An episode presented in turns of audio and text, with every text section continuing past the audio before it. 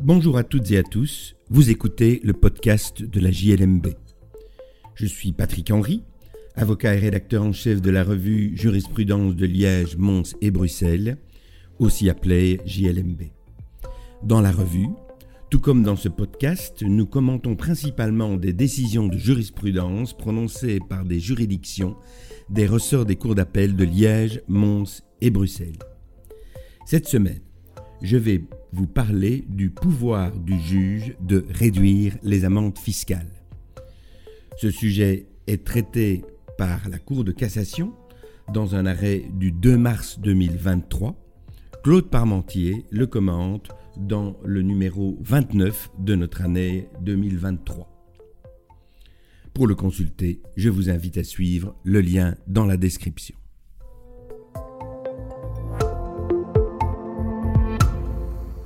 Les faits remontent à l'année 2016.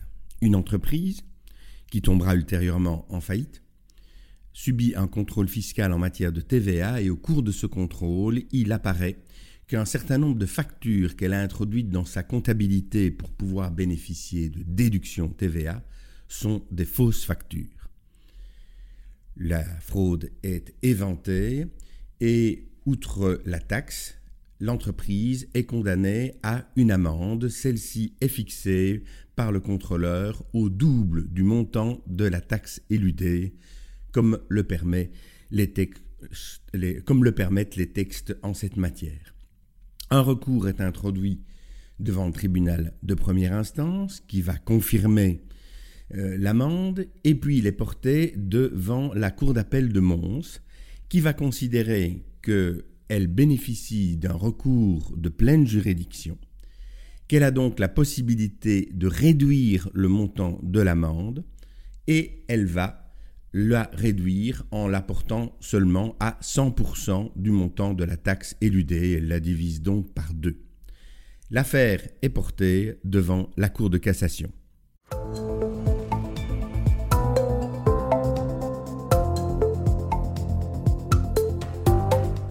La Cour de cassation, par un arrêt du 2 mars 2023, casse l'arrêt de la Cour d'appel de Mons.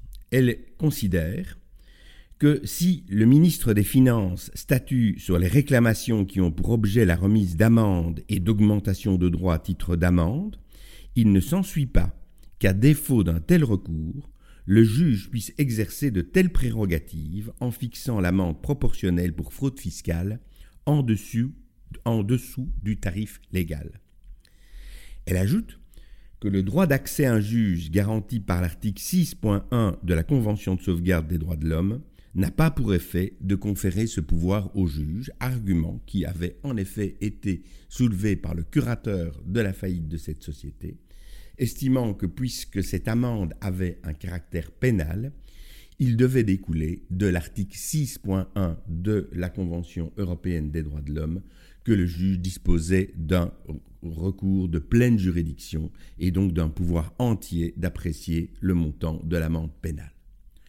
Claude Parmentier commente cette décision sous le titre Le pouvoir du juge de réduire les amendes fiscales en rappelant la jurisprudence de la Cour de cassation qui, sur ce point, est assez constante. La Cour d'appel avait émis la considération que voici, nous rappelle euh, Claude Parmentier, le juge dispose de la compétence d'exercer un contrôle de proportionnalité des amendes fiscales indépendamment de l'article 9 de l'arrêté du régent du 18 mars 1831, sur la base de l'article 6 de la Convention des droits de l'homme. Et il observe que cette motivation heurte l'enseignement de la Cour de cassation.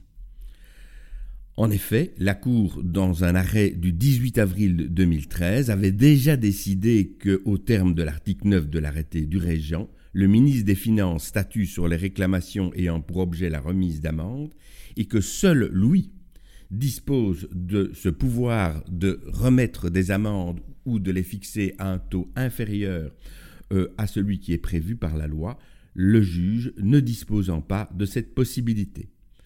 La Cour, dans un arrêt du 17 janvier 2019, avait déjà dit que le droit d'accès à un juge garanti par l'article 6, paragraphe 1 de la Convention n'a pas pour effet de conférer ce pouvoir au juge, C'est un arrêt que nous avions publié en 2019, page 1219, avec des observations de Philippe Moineau.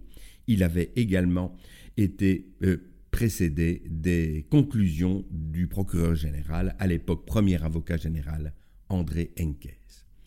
Voilà donc ce qu'il en est en ce qui concerne le pouvoir du juge de euh, statuer sur les amendes fiscales. Voilà qui conclut cet épisode du podcast de la JLMB. Je remercie Claude Parmentier pour son article qui, je le rappelle, figure dans le numéro 29 de notre année 2023. Je vous remercie pour votre écoute et vous invite à vous abonner au podcast sur la plateforme de votre choix afin de ne pas manquer nos prochains épisodes. À la semaine prochaine pour l'analyse d'une autre décision de jurisprudence.